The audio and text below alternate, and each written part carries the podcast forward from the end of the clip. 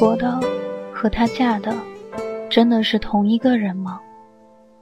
在平静地度过了两年婚姻生活之后，甘露却发现自己竟然完全不了解枕边人。他以为他只是个小贸易公司的老板，却没想到他原来是明星企业的大股东。他以为他只是个温和的普通男人，却没想到他曾经狂热的燃烧过激情。他对她的感情到底是爱？还是仅仅是对生活的妥协？建筑在重重欺骗下的婚姻，其成就的基础真的是爱情吗？当信任的基石动摇之后，他们的婚姻要怎样才能继续下去？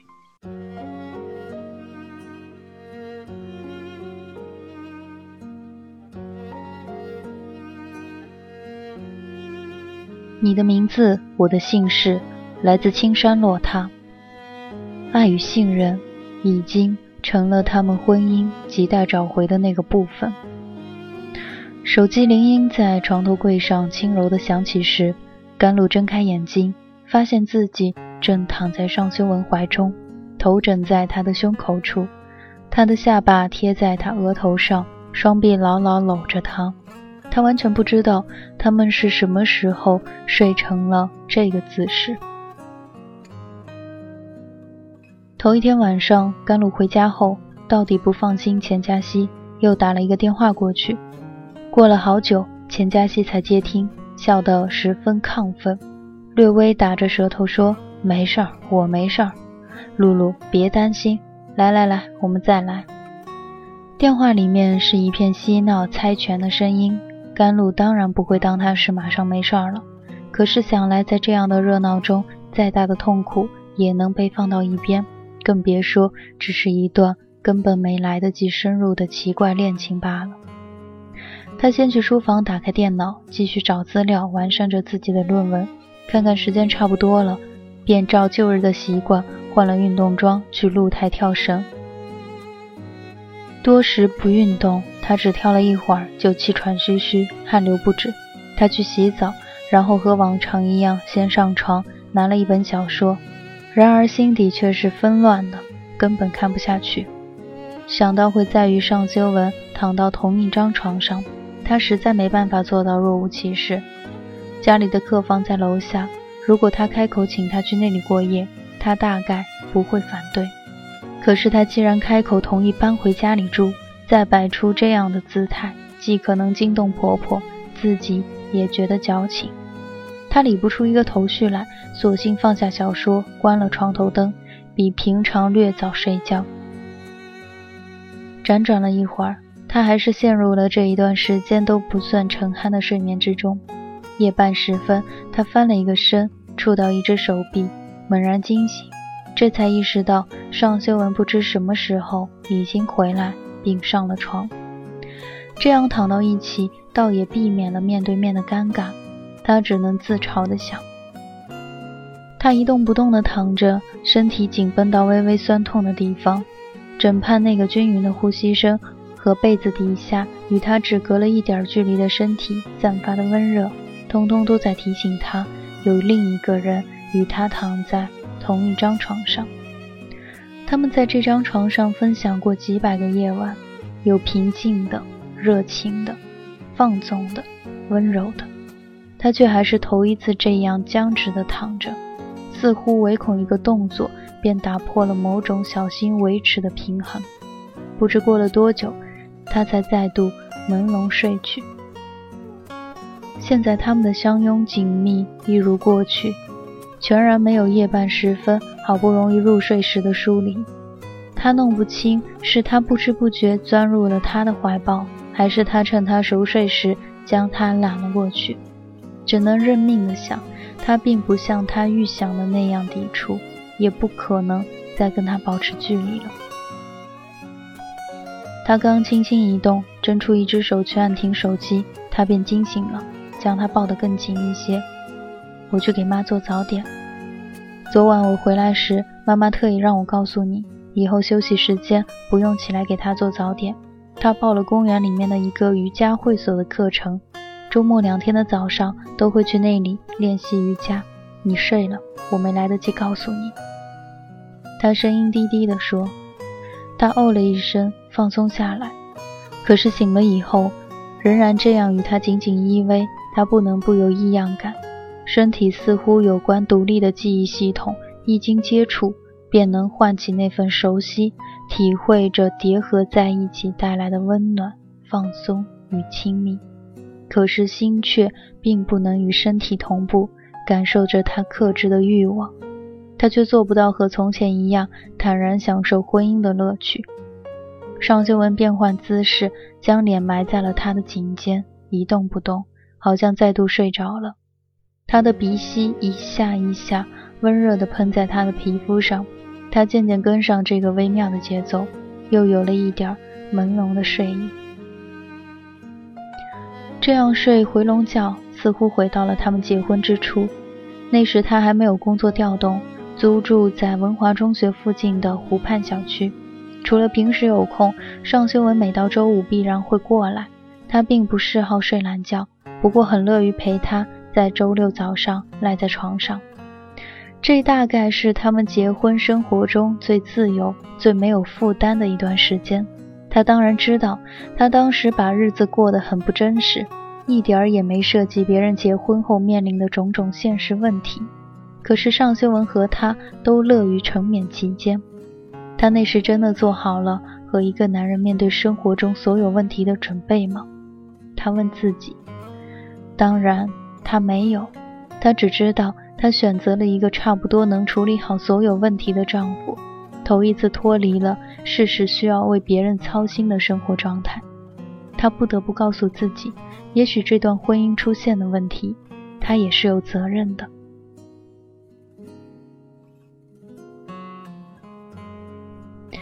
他侧头，用眼角的余光看着搁在他肩颈处的那个清瘦面孔，越隔得近，平时熟悉的相貌越能看出一点陌生的意味。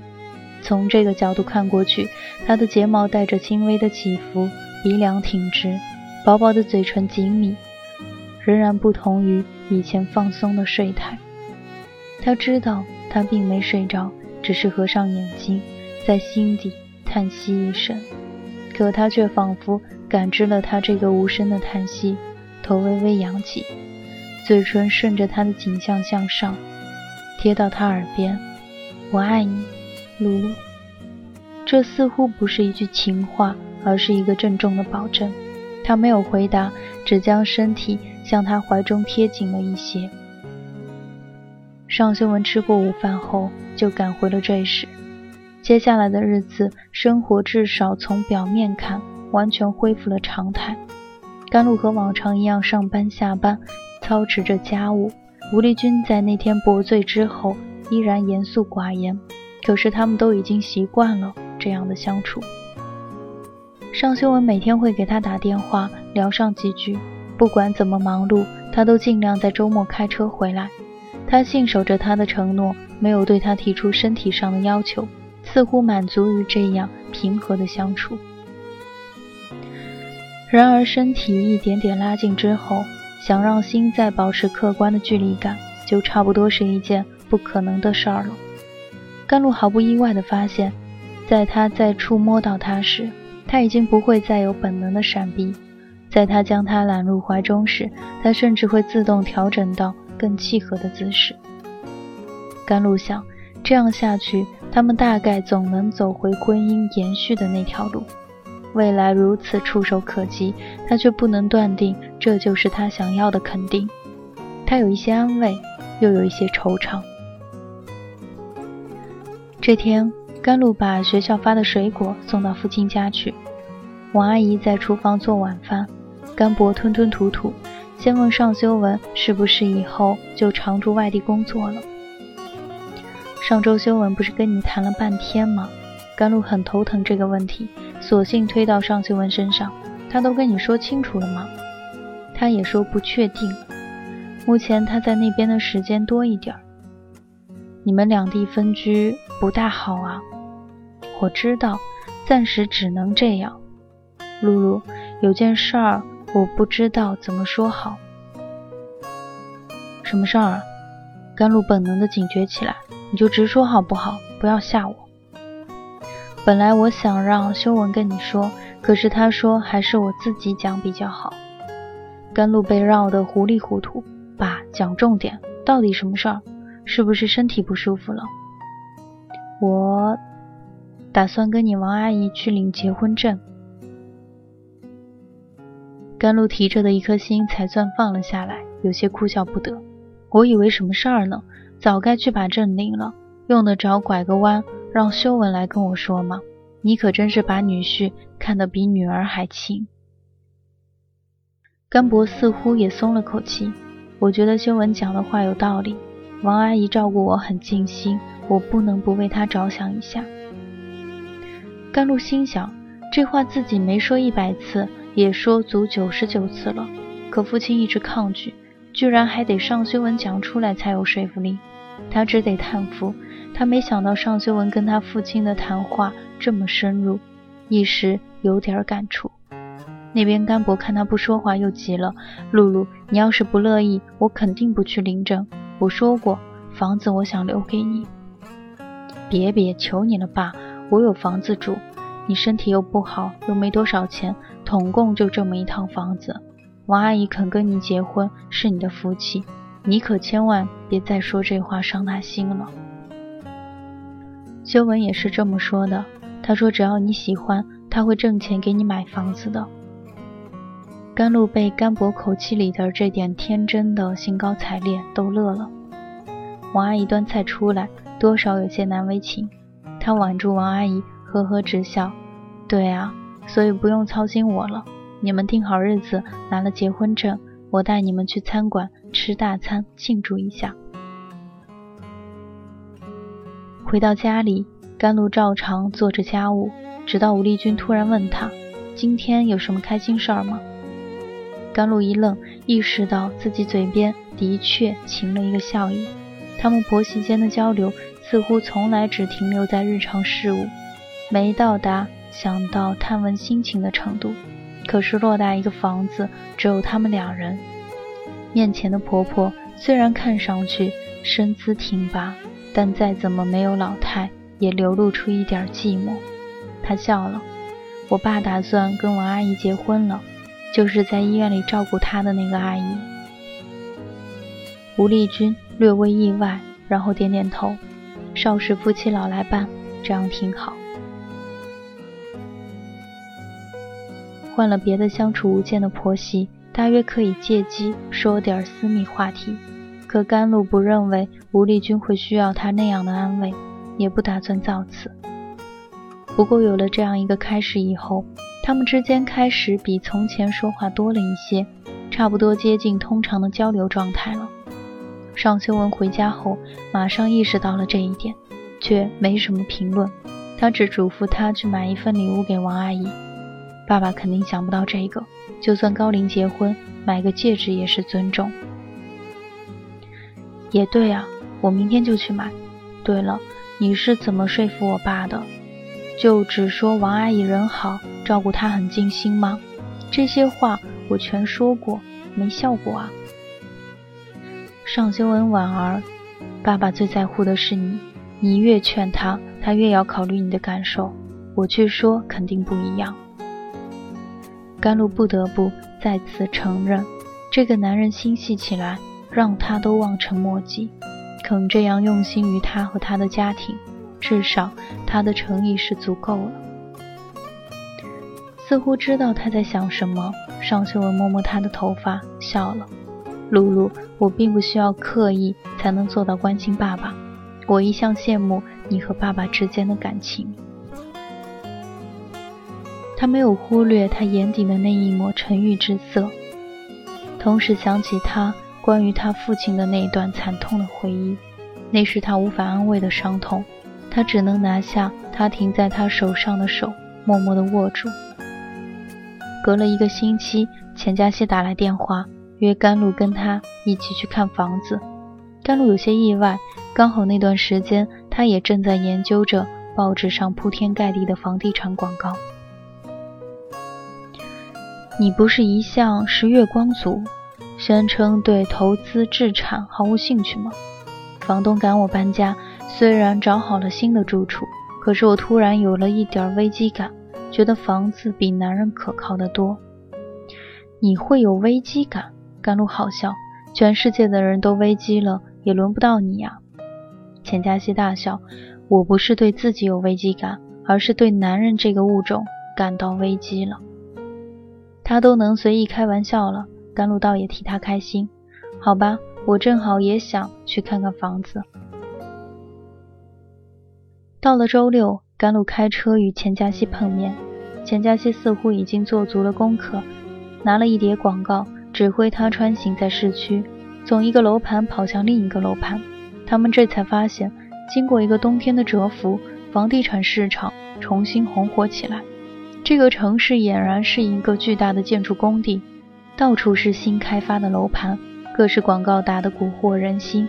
售楼部的工作人员一个个巧舌如簧，各种规划做得天花乱坠。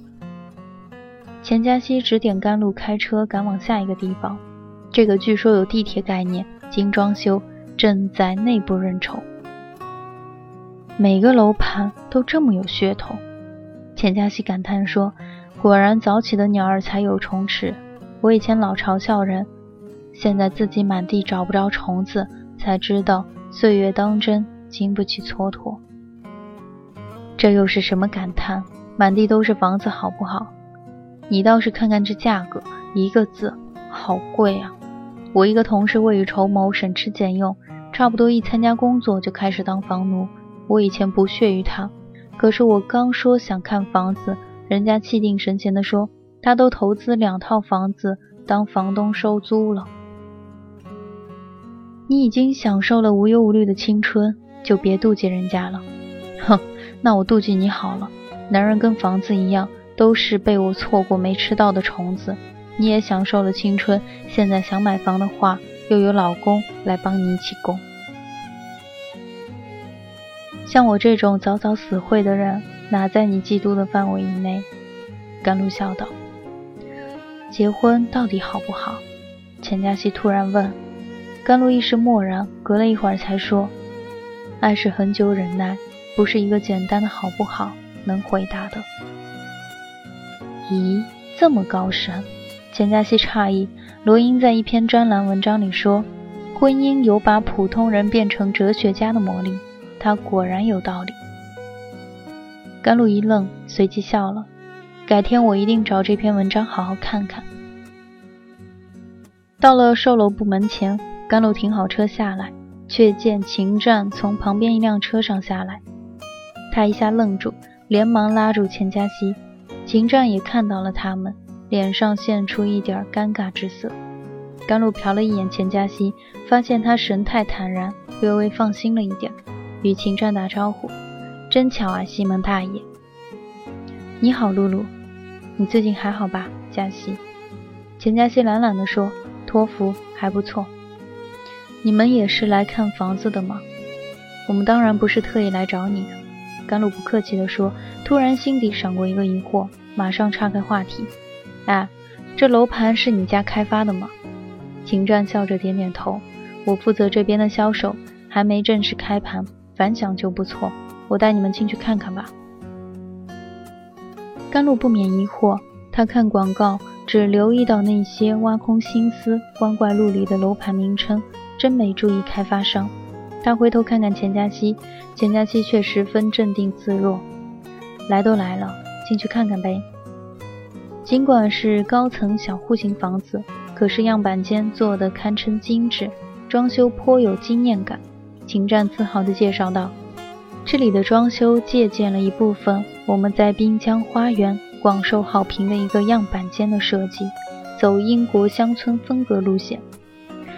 甘露和钱嘉熙被逗得不约而同大笑。钱嘉熙挖苦道：“你得了吧，滨江花园是看江大户型豪宅，打打什么英国风情的招牌说得过去。这里比鸽子笼略大一点，还乡村路线，你真是侮辱看房人的智商。”秦战也并不懊恼，只笑道说：“别的看房人没你这么挑剔，好不好？特别是那些小资，看了这儿根本就恨不得马上下单选房。甘露承认，尽管所谓英式乡村风格有点胡扯，可是眼前这套一居室的房子，装修漂亮不说，户型方正实用，明厨明卫，全无小户型常有的局促感，更有一个颇大的阳台，站上去后，和暖的春风扑面而来，可以远眺城市风光，的确很吸引人。一波波的看房人在售楼部工作人员的带领下，不停的进进出出。甘露感叹：“不是说金融危机吗？怎么楼市还这么火爆？”住房有刚性需求，这比最火爆的时候已经不知道平和到哪儿去了。对了，露露，你听说没有？你那个同学聂谦从信和辞职了。唉，我叔叔倒是希望他来，可惜他有更好的平台。一星本地分公司的总经理甘露吃了一惊，只听秦战笑着说：“老沈大概傻眼了，好不容易傍上一星，还把高薪挖回来的总经理赔了进去。”甘露想，以聂谦的心性和才干，万分都只视为寻常，信和当然更不可能留得住他，也没什么可意外的。想来芝芝的那点念头是没法打动聂谦的，他不想再讨论这个话题，自己去挨个房间细看。可是钱嘉熙却只站在客厅和秦战说着什么。他从厨房出来时，迎面看到钱嘉熙仍然在笑，可是那个笑来得冷冷的，他不禁奇怪，怎么了？秦战神色如常，你们两个要买的话，我可以做主给最大折扣。钱嘉熙突然收敛了笑意，冷冷地说：“我可不敢没吃羊肉，倒惹来一身的膻。走吧，露露。”甘露知道他脾气上来绝对不肯忍着，只得对秦战耸耸肩，两人一起走了出去。接下来去哪儿？嘉熙。钱嘉熙摇摇头，算了，今天突然没兴趣再看了，想回家休息。他这样急转直下的情绪让甘露不安。上了车后，他问钱嘉熙。秦战说什么惹你生气的话了吗？过了一会儿，钱嘉熙才说，他什么也没说，完全若无其事的跟我介绍楼盘。露露，我发现我自认洒脱，其实跟他一比，真是玩不起，也输不起。你今天拉我看房子，该不会是存心想来和他碰面吧？钱嘉熙苦笑一声，你别笑我了，我真有这一点想法，我只是不甘心。愿赌服输，嘉熙。不管是游戏还是认真，我都只有这一个忠告送给你。钱嘉熙良久不语，甘露迪却马上后悔了。他从来没用过这样生硬的口气跟好友讲过话。然而，就算想补救，也不知道说什么才好。两人一路沉默着，到了钱嘉熙住处楼下。嘉熙，不要再想他了。钱嘉熙解开安全带。所以你理解我说的危机的意思了吧？从理智上讲，我完全同意你。可是我忍不住就会想到他。有时我想，我何苦要那么多理智？不如趁年轻时癫狂一下，至少给以后留一点回忆。如果你真爱他，我也不说什么了。可是你希望你记忆里全是因为不甘心而起的怨恨吗？钱嘉熙再度默然。甘露无力的想，说教几乎是一种瘾头，开了头便也止不住了。对不起，嘉熙，我不是想教训你。我知道你是为我好，我去冷静一下得了。也许过几天我就自己清醒过来了，也说不定。再见。甘露调转车头准备回家，秦战打来了电话，他只得将车停到了路边接听。露露，你看中了这房子吗？甘露没好气地说：“你还真敬业，这么快就追踪潜在的消费者了。”秦战嘿嘿一笑：“好吧，我是在没话找话说。佳熙没事吧？你别高估你自己，他好着呢。”秦战尴尬地笑了：“那就好，你跟他说，如果他要来买房，我肯定会照顾他的。你也一样。我都不能确定，我图你这点优惠。”会不会惹来麻烦？他现在还是别跟你搅在一起好。这叫什么话？大实话。露露，我真的既没有骗财，又没有骗色。秦战求饶道：“大概唯一的罪过就是表现的不够深情款款。可要是我没有那个感觉硬装出来，才真是坏蛋了。”甘露哑然失笑，不得不承认，秦战说的未尝不是实话。他一向生活的无忧无虑，良好的家境造就了没心没肺的性格，让人没法认真的生他的气。你以后少惹女孩子是正经。好好好，对了，露露，房子你要喜欢，我就叫人给你留一套最好的楼层，最好的户型。我考虑一下再说吧。尚秋文晚上才回家，脸上看上去照例十分疲倦。吃完饭后，他直接在饭桌上说：“妈妈，盐铁厂职工代表大会昨天通过决议，决定接受一星的兼并条件。”吴立军颇为意外，怎么会这样？之前职代会不是一直倾向于旭升的兼并方案吗？恐怕一心这一次志在必得，下了血本。市里一样很吃惊这个表决。还有一些风言风语，不过恐怕已经无法挽回了。吴立军神情黯淡，这么说，一心还是会接着对旭升下手。现在几个小股东都在观望，经纬也左右为难，我们只能继续拼一下销售，暂时停止生产线扩张计划。吴丽君叹了一口气，这段时间你还是得辛苦下去了。上楼后，甘露问尚修文：“如果旭升真的被异性收购，会有什么后果？”受影响最大的是舅舅。旭升是他白手起家发展起来的欣喜和骄傲，如果被人收购，多少和无谓的愚蠢有关系。他肯定难以接受，会一直耿耿于怀。以他的个性，他大概会选择继续持股。可是，尚修文想到贺静怡对着吴昌志的莫名恨意。只能摇头，到时候会不会被踢出董事局都不好说。就算对吴昌志并没太深感情，甘露也能理解他可能面临的巨大失落。他迟疑一下，那你呢？一旦兼并成为事实，我会选择套现，经济方面没多少损失。甘露伸手握住他的手，修文。你做你认为最合适的选择，不要因为担心我误解，就一定选择离开许生。尚修文微微一愣，随即明白他的意思。不，露露，从哪个方面来讲，我都不可能留在旭升占主导地位的董事会里，这是没什么好迟疑的事儿。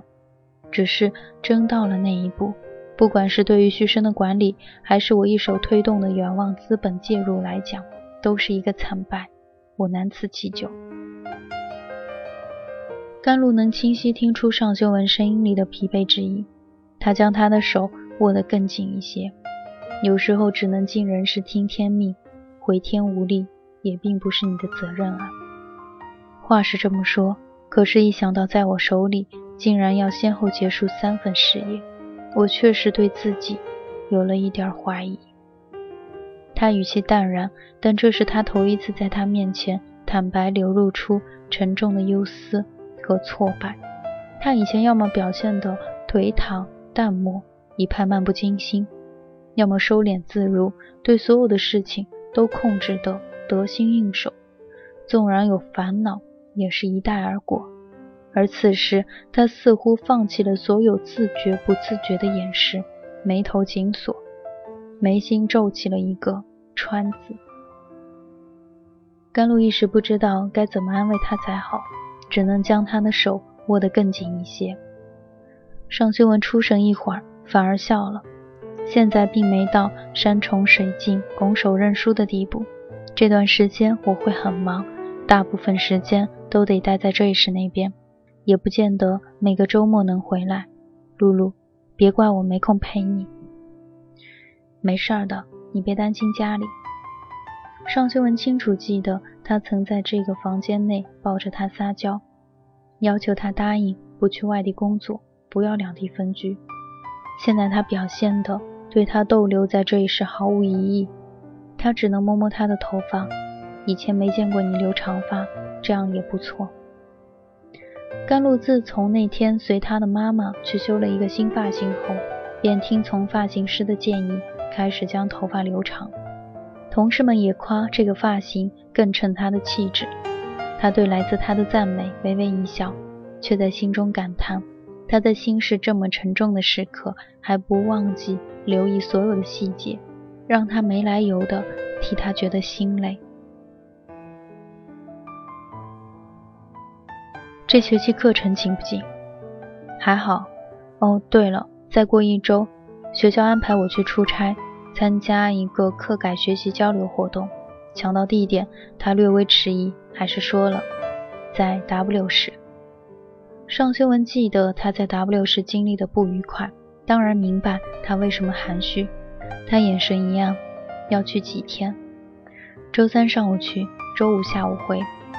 两地中学进行课改交流，本来轮不到我去，可是另一位老师刚好怀孕了。他的声音再度低了下去。那个同事将近三十四岁，是教学骨干，资格比他老很多，结婚多年才怀孕，真的上喜出望外。那天他听到消息，一方面为同事高兴。一方面却着实有点触景生情，此时提起，实在没法做到若无其事。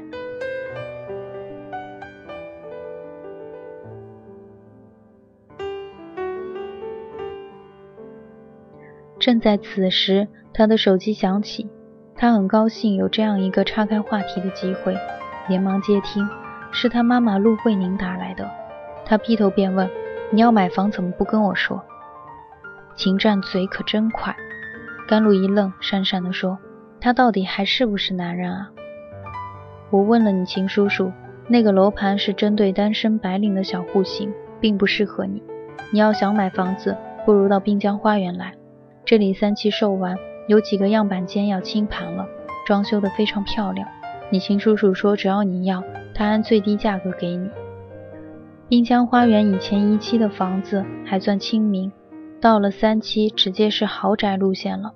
我只想买个小房子，大的我可负担不起。甘露直摇头，算了吧。修文现在连给你买套好点的房子的能力都没有吗？我想写自己的名字，自己来供。你跟他过的到底是什么日子？还玩 AA 制不成？你告诉我，他是不是跟那个贺静怡搅不清楚？妈，你胡说什么呀？没有的事儿。甘露唯恐坐得不远的尚修文听见，只得将手机紧紧扣在耳朵上。陆慧宁嗤之以鼻：“你的个性我还不知道吗？打落牙齿情愿往肚子里咽，也不会直接告诉我。还有，你到底有没有脑子啊？婚后财产是夫妻共有，写谁的名字，对方都能有一半。他要是没钱，我帮你付，你别把这件事告诉他就行了。”甘露头痛地说。别别不用了，妈，我可不想买个房子弄得这么复杂，这事儿你就别管了。放下手机，他一回头，只见尚修文正若有所思地看着他。露露，你想买房吗？他只得点点头。是啊，我想买个小房子。可是为什么一定要强调写自己的名字，自己来供？甘露哑然，那句话只是下意识随口说来，此时被尚修文一重复。他也觉得不大妥当，尚修文拉住他，让他坐到自己腿上。这是他们以前一向喜欢的谈话方式。他努力放松，靠到他的怀中。我没质问你的意思，露露。我也提议过再买一个房子，不过你现在既强调要买小房子，又强调自己供，是不是还是存着一旦有什么事儿可以甩手就走，而且有地方可去的念头？甘露苦笑，尚修文的声音温和，可是这样清晰道明他的心思，他多少有点尴尬。对不起，修文，房子的事儿我有点任性了。我不介意跟妈妈生活在一起，也不会蛮横到一语不合就走人。可是我真的想要一个完全属于自己的空间。尚修文将他搂紧了一点，好一会儿没说话，他不免有些不安。本来我打算看好房子以后再跟你商量。如果你不同意，我不会去买，毕竟贷款文件上需要夫妻同时签字。你先去看合适的房子吧，别看那种两梯十几二十户的小户型，住着不舒服。看中了，我陪你去买，写你的名字。如果这样能让你安心的话，修文。他低头看着他，笑着说：“我说过。”你有权按自己的心意行事，我会无条件接受你的不信任。甘露的眼眶一下红了。我并不想逼你给我买房子，也真没拿这件事儿来折磨你的意思。我只是，只是……他打住，挫败的想，他还有什么好辩解的？他的确只是没有彻底信任他，更没有彻底信任他们的婚姻。尚修文摇摇头，行了。我都明白，不用为这件事难受了。甘露满心不是滋味，只能自嘲。我一向当自己是个算讲道理的人，可是现在在你面前，我越来越蛮横不讲道理了。我愿意接受你的这点不讲理，你让我恍惚。修文，我害怕无条件的容忍跟接受，这不是我希望的相处方式。我没有变态的欲望，也没法从折磨你中找到乐趣。你容忍我，我只会反省我自己。尚修文头一偏，脸上那个笑意带着一点苦涩的味道。除了这样，我不知道该怎样才能让我们回到正确的相处方式。听到一向可以游刃有余处理好所有事情的男人。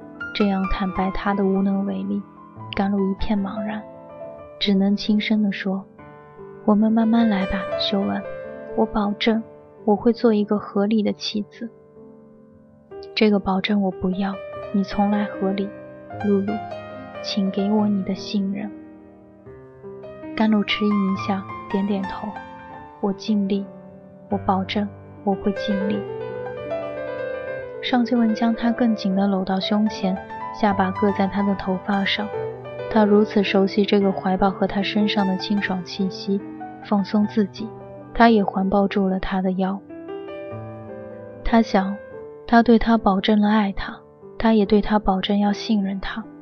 两年多的共同生活，还需要两个人相互明确做出保证，似乎恰好证明爱与信任。已经成了他们的婚姻亟待找回的那个部分。如果他付出了努力，他没道理只是袖手旁观。这里是桑子电台，感谢您的收听，我们下期再会。